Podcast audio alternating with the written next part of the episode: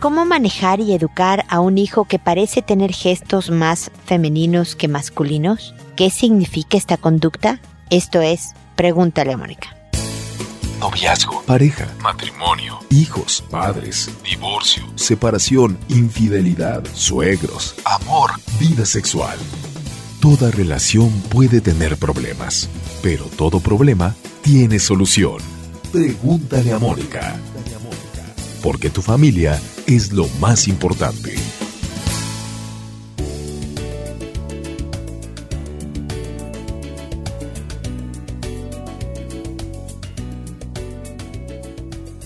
Bienvenidos amigos una vez más a Pregúntale a Mónica. Soy Mónica Bulnes de Lara. Feliz de encontrarme en este espacio que ya casi llega a los mil episodios en cinco más. Este es el 995. Estaremos de manteles largos. Por favor estén pendientes porque por ahí del 22 de noviembre quiero hacer una hora de streaming de estar en vivo y a todo color para ustedes, hablando sobre algún tema de persona, de desarrollo personal, trabajo o de pareja o de hijos y resolviendo por supuesto sus consultas y esta es la raíz de Pregúntale a Mónica. Estoy tratando de determinar en qué horario porque como sé que me ven en distintos lugares del mundo y por eso estoy muy muy agradecida siempre, también pues quiero ser en una hora que esté disponible para ustedes en un día que sea cómodo. Así que si tal vez haga un, tipo de encuesta en redes sociales para ver cómo, cómo nos vemos. Pero bueno, no se pierdan eso. Vayan a la página www.preguntaleamónica.com. Ahí también estará el anuncio. Ahí están todos los episodios. 13 años también en noviembre cumplimos 13 años de información para ustedes sobre educación de hijos, sobre relación de pareja,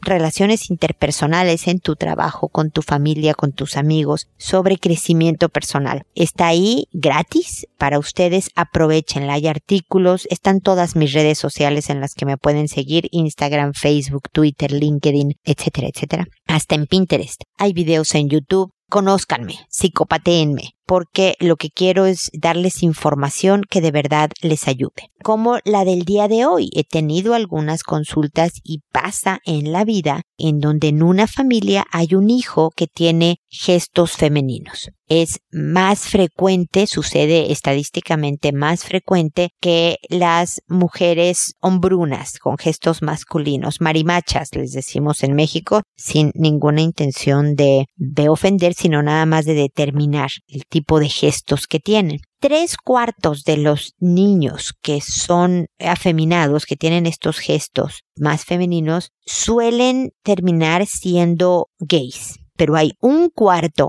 25% de estos niños, que no es un número menor, no tienen nada que ver sus gestos con su orientación sexual. Son heterosexuales, nada más que tienen gestos femeninos. De estos tres cuartos que son gays, uno de estos niños pudiera ser transgénero. Estos son lo que las últimas investigaciones han resuelto en cuanto a número de gentes.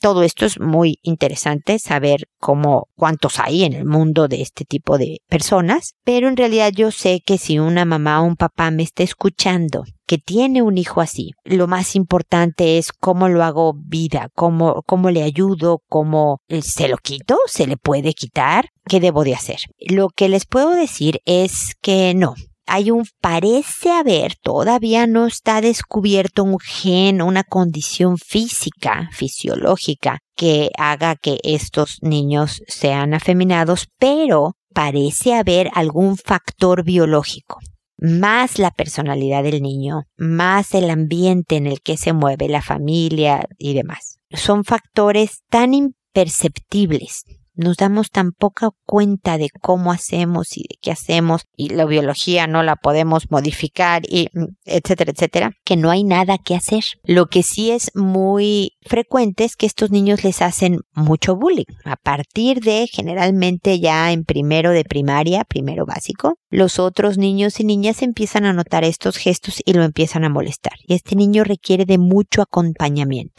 Las investigaciones también han descubierto que en particular los papás, los padres, los varones, no tienen una relación cercana con este niño, ya que no comparten a lo mejor actividades propiamente masculinas, no le gusta el fútbol, no quiere ver las luchas, no está en carreras de coches, no sé, cosas de ese tipo, y entonces hay un alejamiento. Y este niño sí necesita la convivencia, la influencia de su papá, de esta figura masculina. Entonces mi invitación es a que los papás encuentren actividades que le gusten a los dos. Pueden ser, por ejemplo, conciertos. Pueden hacer una actividad que sea de interés de este joven, pero también del papá, para que haya una conexión. El niño necesita saberse aceptado, porque hay veces en donde les decimos no, no te muevas así, no hagas esto, eh, le queremos quitar su forma de ser y de alguna manera al niño le llega el mensaje de que no estoy bien, estoy haciendo algo equivocado.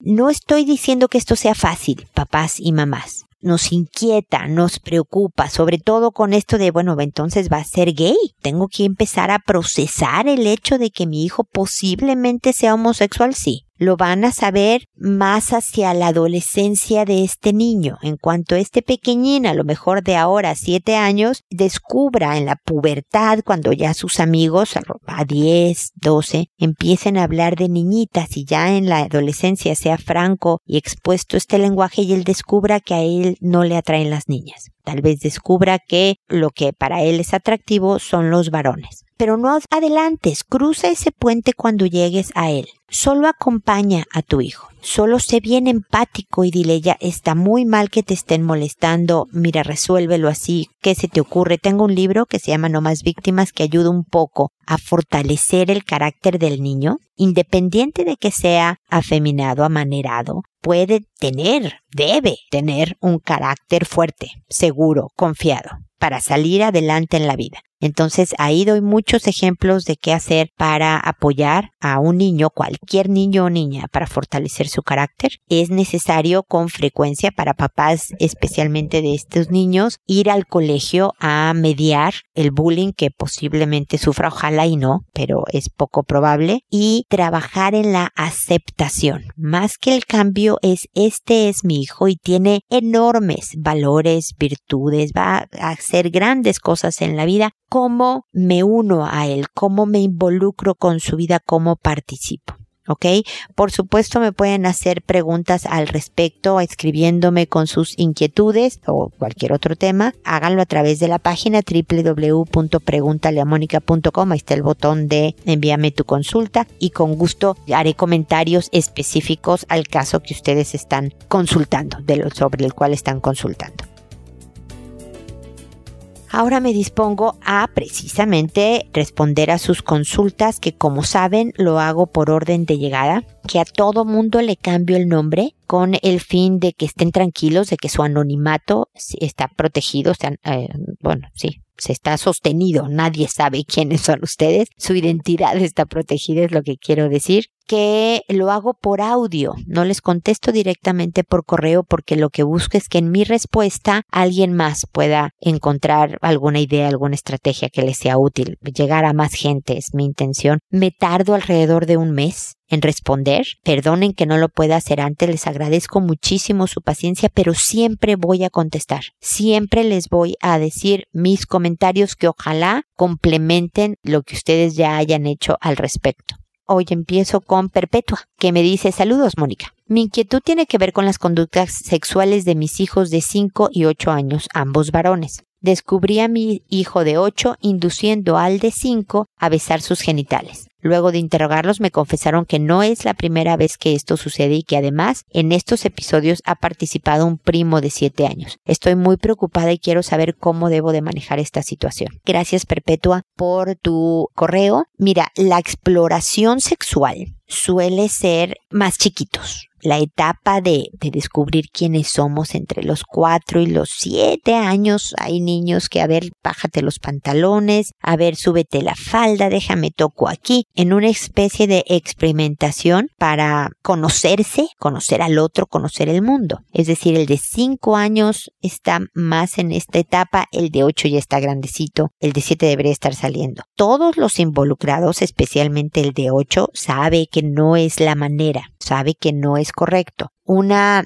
sugerencia es que investigues absolutamente cuáles son las influencias que están teniendo para tener curiosidad de estas conductas, es decir, si tienen celular, si tienen una tablet, si están bloqueadas, eh, Google, YouTube, todos los accesos a páginas en donde puedan encontrar contenido inapropiado. Hay YouTube Kids ahora, ¿no? Para niños. Hay Google Kids para niños, de tal manera que puedan estar más protegidos. Estos niños, si tienen acceso a dispositivos tecnológicos, tienen que estar supervisados cuando esté este acceso. Es decir, el de 5, el de 8, deberían de jugar cuando los papás estén por ahí alrededor o un adulto responsable, ¿no? Que pueda medio echarles el ojo con regularidad revisar en sus dispositivos las páginas que han visitado, los juegos que han jugado y demás. Hacer un escaneo también de, de amiguitos, porque luego tienen amigos con hermanos más grandes que te hay influencia. Y por supuesto investigar si alguien ha jugado a estas cosas con ellos y de qué edad.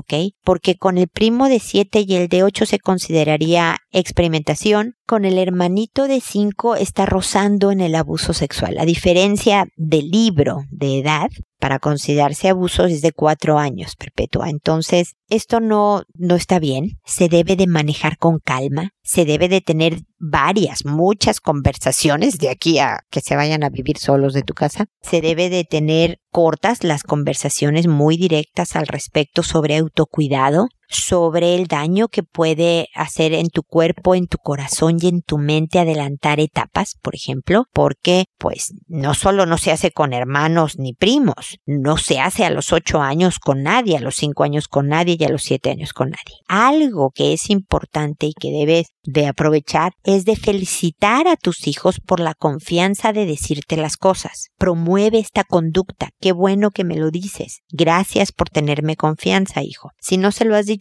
aún, díselo ahora. Fíjate que me quedé pensando y eso me dio mucha alegría. Que a pesar de que es algo que no debe de volver a suceder por esto, me tuviste confianza. Gracias. Y en otra conversación le dices, como me dicen que no es la primera vez, la próxima vez que suceda sí debe de haber consecuencias, hijo, porque te tengo que ayudar a no hacer conductas que no son buenas para ti, ni para tu hermano, ni para tu primo. Entonces, si tienes curiosidad, ven y pregúntame. No actúes, no podemos estar actuando en todo lo que nos da curiosidad o ganas de hacer. Dale algunos ejemplitos propios de niñitos de 5 y 8 años. Pueden estar los dos juntos hablando de estas cosas. El de 5 va a entender menos y el de 8 va a entender un poco más, pero por eso son repetitivas conductas y a veces con uno y no con el otro y, y luego vuelves con los dos y haces así, ¿no? Yo espero que los papás del primito de 7 años estén enterados de manera que hablen y yo creo perpetua que puedes perfectamente con mucho cariño pero con mucha firmeza decirle al primito de siete años que nunca jamás. Esto ni en tu casa, ni ojalá en la suya, ni en ninguna parte, pero nunca jamás en tu casa con tus hijos. Como que limitas con amabilidad y cariño, insisto, el territorio de estas son las reglas de mi casa, estos son los valores de mi casa y se van a mantener. Con tus hijos de igual manera, mucha empatía, yo sé que da curiosidad, yo sé que hay cosas que se sienten rico, pero, y ya les echas el rollo, ¿no? El speech formativo. O sea, la empatía está en no decirles qué horror, qué clase de persona eres, que haces estas cosas, ¿no? Es decir, entiendo que a veces da curiosidad.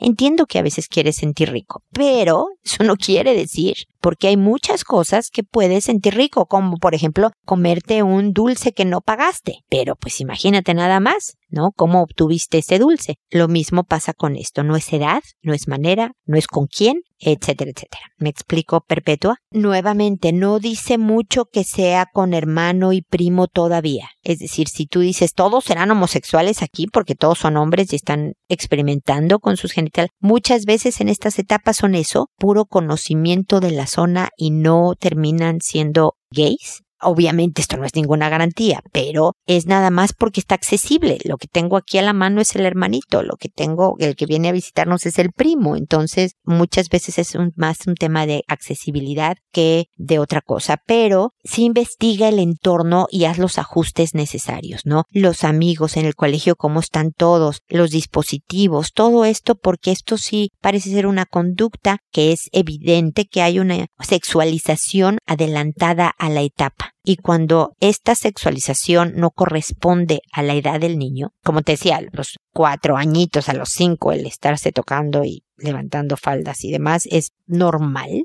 Cuando se extiende a otras edades, uno tiene que investigar en dónde está la influencia sexualizadora que puede influir a un hijo a hacer este tipo de cosas adelantadas. ¿Ok? De todas maneras, Perpetuo, espero que sigamos en contacto. Rosario, por otro lado, me dice, ah, es tan difícil comenzar. Los chicos llegaron después de 12 años de tratamientos para concebir. Diría que aun cuando llegaron a llenar nuestra vida de felicidad, a mí me agarraron cansada. Después que nacieron, sufrí la pérdida de mi padre y comenzaron unos dolores espantosos e inexplicables en mi cuerpo. Después de mucho buscar, fui diagnosticada con fibromialgia. Dijeron que mi cuerpo había sufrido demasiados cambios, demasiado estrés en muy corto periodo de tiempo. Además, sufro de obesidad y aunque he intentado muchas veces combatirla, la verdad es que mi escape es mi escape, mi fuga, mi consuelo. La economía también ha sido difícil. Mi esposo es muy bueno y trabajador, pero el paquete es bien grande y más en estos tiempos. Adoro a mis hijos, pero honestamente ha sido bien difícil sacarlos adelante con mi estado de salud.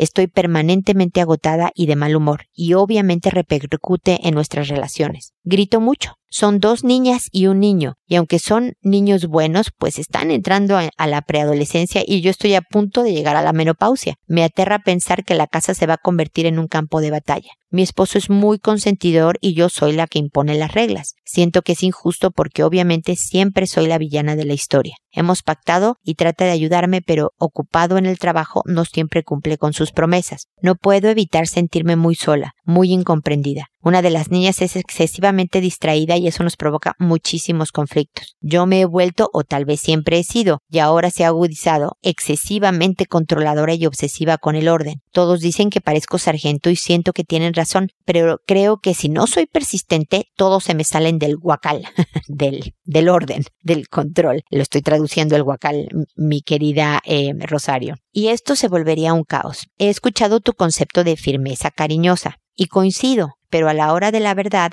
aviento los propósitos por la borda y a regañar. Yo entiendo que no hay fórmulas mágicas, pero necesito tener alguna táctica o algo porque los castigos cada vez funcionan menos. Además quisiera hacerle entender a mi esposo que no solo somos papás, también necesitamos momentos para nosotros, que los niños nos dieron la felicidad suprema, pero que de vez en cuando quisiera salir al cine a ver alguna película que no sea de Disney. Vivo con el sentimiento de culpa eterno. Sé que tengo muchas bendiciones, pero con mis dolores y mi estado no puedo disfrutarlos al 100%. No soy de amigas, pero las pocas que tengo tienen la idea de que mi vida es idílica y yo no soy de quejarme con cualquiera o andar pregonando mis broncas, así que solo sonrío y cuando me dicen, ay, qué padre tener trillizos, les digo, deberías de ver detrás, el detrás de las cámaras. Me gustan mucho tus conceptos y es increíble que pueda confiar en alguien a distancia, pero a mí me ha resultado más fácil conectarme contigo. ¿Será que soy mala? Cuando los domingos se van con su papá al parque, para mí es el paraíso. Rosario, muchísimas gracias por tu consulta. Me hubieras escrito antes, ¿cómo te esperas hasta la preadolescencia para contactarme? Pero no importa, estamos a tiempo, Rosario.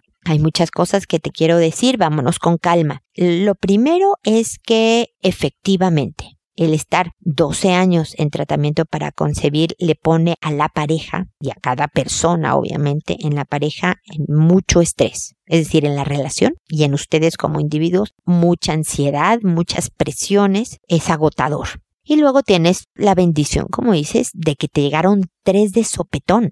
Yo tuve tres hijos en tres años y medio, ¿no? Que todo el mundo me dice que, uy, qué rápido, pero fueron espaciados. Tuve ratitos semi de estar respirando un poco porque pues uno ya es más grandecito cuando estoy medio atendiendo al otro recién nacido, ¿no? Tres de golpe, bueno, necesitaría ser pulpo, ¿no? Es, es bien complicado. Es decir, mucho de lo que te pasa es normal, incluso la fibromialgia Es una respuesta normal del cuerpo. Pero es bien importante, Rosario, tú me has oído también decir que si tú no estás bien, y lo has notado en tu vida, el resto de tu vida no está bien. Tus hijos no tienen a la mamá que necesitan, tu marido no tiene al esposo que requiere, y tú no tienes a ti, a la persona que necesitas para decir qué buena onda mi vida, como dices tú, poder disfrutarlas. Sé el agotamiento y los dolores que provocan la fibromialgia. Yo la tengo también como consecuencia de otro rollo que tengo. Soy un, un estuche de monerías. Entonces, sé los dolores y el agotamiento que provoca por sí misma, sin agregarle tres hijos, un marido y la vida misma, ¿no? Entonces, ahí te va. Necesitas, Rosario, no me digas que no puedes porque voy a donde vivas y te pateo. no es cierto, pero me entiendes, ¿no? Tienes que hacerlo. Es de verdad una recomendación médica, no soy doctor, pero es algo de vida o muerte, Rosario, para tu bien físico, emocional, psicológico, etc. Necesitas hacerlo, reorganizar un poco tu vida. Te voy a soltar cosas en desorden, tú perdóname, ¿ok? Lo primero, bueno, no es lo primero, pero una de las cosas es que no le digas a tu esposo lo que tienen que hacer como pareja le hablas a una sobrina, a una niñita, hija de una amiga universitaria, a una babysitter, a una niñera, y buscas la película y le avisas a tu marido que se van a ir esa noche o esa tarde o ese sábado o ese, eh, al cine tú y él. O buscas una, no sé, exposición entretenida o lo que sea, un restaurante, lo que sea para buscarse estos espacios de respiro de ustedes de hablar de otras parejas, del clima, de los niños, digo, por Dios no les voy a limitar, de su vida, de lo que es un rato de ustedes, pero lo organizas tú que es injusto, como me dices que eres injusto que tú seas la disciplinaria y el otro el más permisivo, pues sí, bienvenida a la vida injusta, Rosario, pero si tú quieres un ambiente, tenemos que construirlo. Si me has oído lo suficiente, has escuchado que digo que uno es arquitecto de su destino. Tú construyes, tú le enseñas al otro cómo tratarte, incluidos los hijos, y te buscas con los limones que te dio la vida, cómo hacer la mejor limonada posible, ¿ok? Entonces, provocas la salida a Disney, ¿ok? En cuanto a tu obesidad, busca. Ahora hay mucho, yo tengo una aplicación Tasty, se llama, ¿no? Busca cómo comer rico, un poquito más sano. No te digo que ponte una dieta, vete al nutriólogo, corre un maratón el próximo domingo. No, no, no. Vámonos de a poquitito, Rosario. Te vas a organizar una date con tu marido y vas a buscar recetas que sean ricas, pero con menos harinas tal vez, no arroz. O sea, bájale un chirris a la cantidad, y estoy hablando totalmente en mexicano, discúlpenme los que no lo sean, si requieren traducción, avísenme un poquitito, el chirris es un poquitito, a tu consumo de carbohidratos. Nada más, por unas semanas, bajarle, no cortarlos todos, pero que conscientemente le bajes a las papas, al arroz y a las harinas. Obviamente espero que estés usando todo lo que traiga endulzante, pero, pero nada más, un poquitito. Y luego es, es terrible porque lo que más ayuda en la fibromialgia es una vida activa. Entonces yo me imagino que con los hijos vas y vienes y yo ahí no me voy a meter. Vamos a dejar lo del peso hasta ahí, pero también es bien importante, Rosario, ¿ok? Tal vez sería bueno que vayas a un endocrinólogo para checar cómo estás de hormonas, porque entre el embarazo, la edad, la fibromialgia, la obesidad, pudieras tener algún tipo de factor que no promueva que bajes de peso. ¿Ok? Así que también te aviento esa por si acaso. Con tus hijos tenemos que buscar cómo dejar de gritar.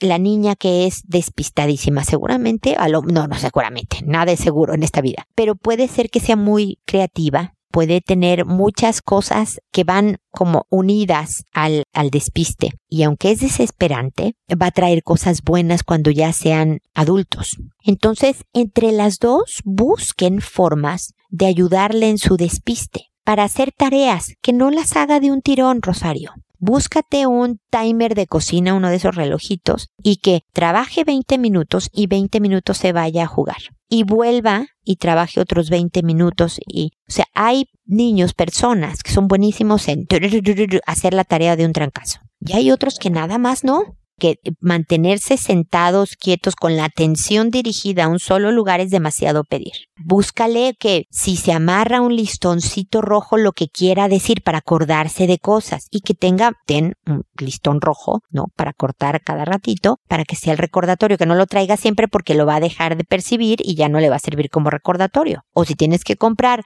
cinco colores distintos de listones para tener, irlos cambiando y irlos rotando para que sea novedad de, a ver, el amarillo quería decir, ah, sí, que me bañe a las ocho. El verde, ah, sí, la tarea, hace ah, cosas, ayúdale a encontrar una estrategia conductual en la que pueda manejar mejor su despiste.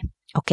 Y busca formas de cómo cambiar la dinámica familiar para que grites menos. Yo he contado una anécdota basada en hechos reales que una mamá les daba de cenar a los hijos mientras preparaba la, la comida, la cena. Los hijos hacían la tarea, luego comían todos juntos, qué lindo, y en lo que ella recogía la cocina, los niños se iban a, bañar, pero no se subían a bañar, corrían y jugaban y oía, oía cómo estaban tiqui, tiqui, corriendo para un lado y tiqui, tiqui, para el otro y niños, bañense, ya métanse a bañar. Y, conforme pasaba el tiempo y oía que nadie le hacía caso y ella estaba recogiendo, se enojaba. Ya estoy terminando y con que suba y no estén en la regadera, van a ver. Y jijiji, ahí viene el lobo, digo yo, ¿no? Es el cuento de, de Pedro y el lobo de ahí voy, ¿no? Hasta que terminaba de recoger y ya enfurecida, injertada en pantera, la señora subía las escaleras, pa, haciendo ruido. ¿Y por qué nunca ve? Y siempre tengo que gritar para que me hagan caso. Y ¡boom! Los niños se metían al baño. Era agotador para ella.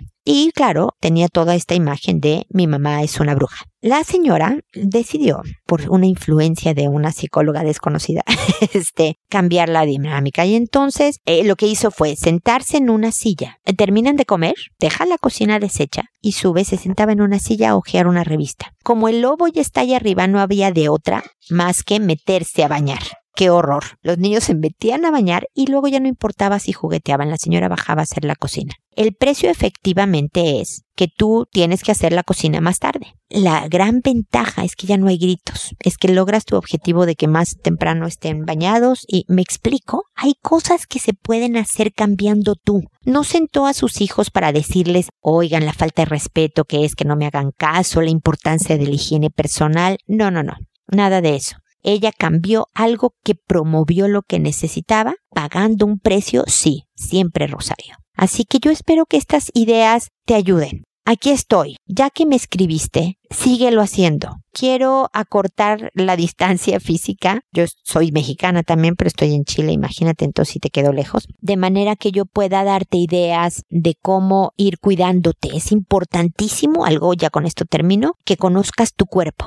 Yo he descubierto que si viajo por trabajo, por placer, lo que sea, al día siguiente por lo menos, ¿eh? pero al día siguiente de que llego, me doy cuenta que llego un domingo, no puedo trabajar el lunes por las condiciones físicas nefastas y aburridas que tengo, no me da, no puedo funcionar y soy psicóloga, oigo problemas, necesito estar bien para poder ayudarle a mis pacientes. Entonces, limpio mi agenda de ese lunes. El enorme precio que yo pago es que el día que no trabajo no gano, pero el resto de la semana puedo funcionar y disfrutar y salir adelante. Voy conociéndome a través de mi cuerpo y le doy a mi cuerpo lo que necesita para porque si tú estás bien vas a ser más paciente, vas a gritar menos, te van a agobiar menos las cosas. Así que cuídate, conócete y espero de verdad que sigamos en contacto, ¿ok? Un abrazo. Serena, por otro lado, me dice, otra vez yo, tengo una pregunta. ¿Qué pasa? ¿Seremos nosotros? ¿Nosotras? ¿Serán ellos? ¿Quién debe aceptar? ¿Quién debe de cambiar? ¿Hasta dónde se puede seguir? Tú conoces mi situación con Tobías. En mi defensa puedo decir que en verdad yo no sabía de su mamitis. Él vivía lejos de ella, no siempre le hablaba, odiaba al novio de su mamá, y ahora todo es lo contrario. ¿Cuándo pasó? No lo sé, pero fue en los cinco años que estuvimos separados. Toing. Me acaba de caer el 20 que fue por no darnos el tiempo de reconocernos cuando volvimos de esos cinco años. Pero ese es otro tema. Mi mamá pasó por lo mismo. Mi papá tenía familitis y siempre estuvieron antes que nosotras. Y las únicas que estuvimos con él durante su enfermedad de seis años fuimos nosotras, nunca su familia. He de reconocer que me dieron ganas de decirle, ¿y por qué no te vas con ellas que tanto pusiste sobre nosotras? Tengo una amiga que solo tiene suegro, pero tiene que soportar peores cosas. Al escucharla, pienso que vivo en el cielo. Y tengo otra amiga que vivía en la misma casa de la familia política y su suegra. Y su suegra y la cuñada la golpearon y la amenazaron con cuchillo. Y aún así su esposo no le daba su lugar. Fue meses después de lo del cuchillo que dijo, creo que esto ya no es sostenible. Él era mi amigo y me contó que era por agradecimiento y amor a su mamá que no quería ponerle un harto y darle prioridad a su esposa, que solo cerraba los ojos para postergar el momento. Tipo avestruz Moni. Entonces, ¿para qué tienen familia? ¿Por qué no se quedan con sus mamás? Porque además de todo dicen que nosotras estamos mal. A mí me queda más claro lo que tú dices que antes Tobías y mi hijo. Me duele mucho que diga no, yo no pienso igual. Ojalá que cuando me vaya, su mamá todavía viva y le haga todo y lo cuide. Y si ya no está, pues mala suerte por él, porque dejó en claro que ella está y estará antes. Ay, mi querida Serena, el nombre no quedó en esta ocasión, no combinó el nombre que te puse, Serena, porque no oigo serenidad y con razón en tus palabras. No tienes paz por esta relación que tu marido, que tu esposo tiene con su mamá y porque sientes invadido tu territorio con esta señora. La verdad es que yo sé que tú ya tienes semi decidido o tal vez decidido por completo, no lo sé, irte. En cuanto tu hijo tenga una edad, no sé cuál, crees tú que sea la mejor edad para separarte, te vas a separar.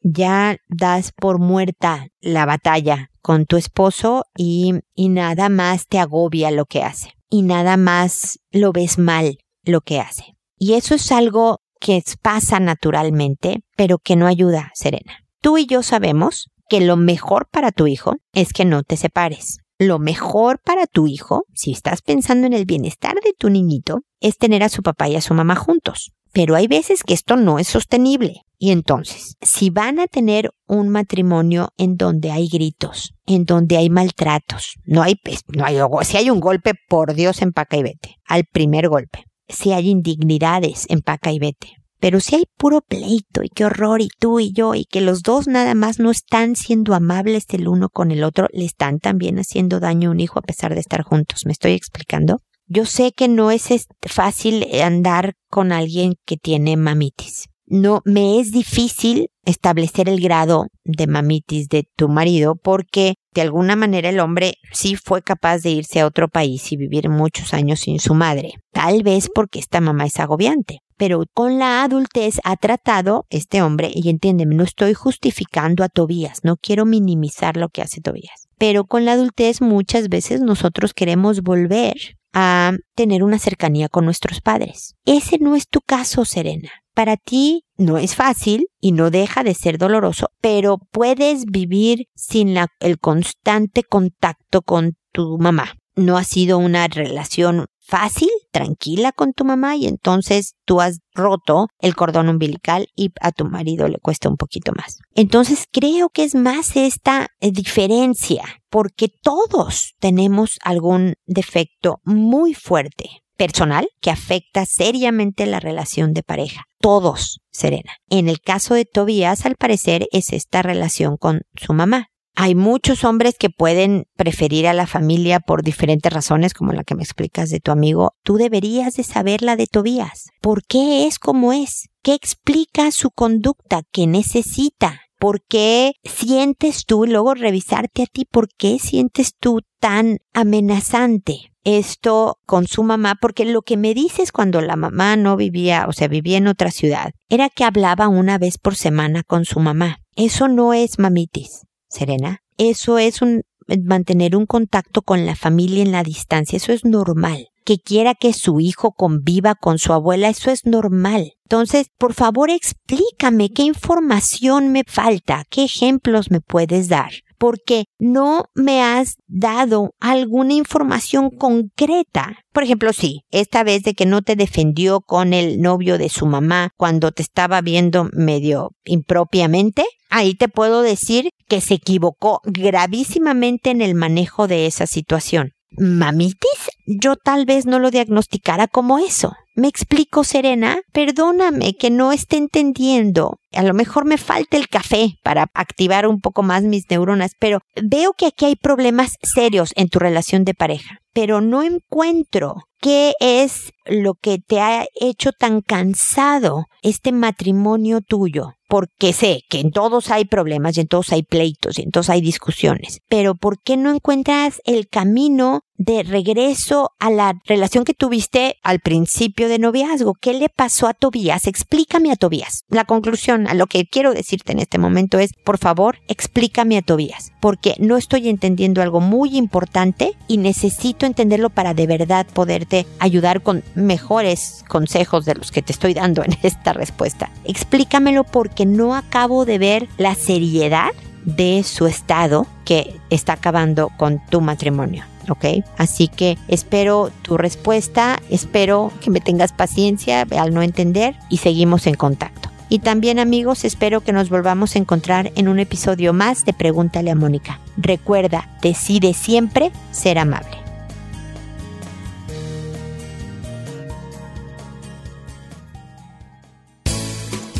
¿Problemas en tus relaciones?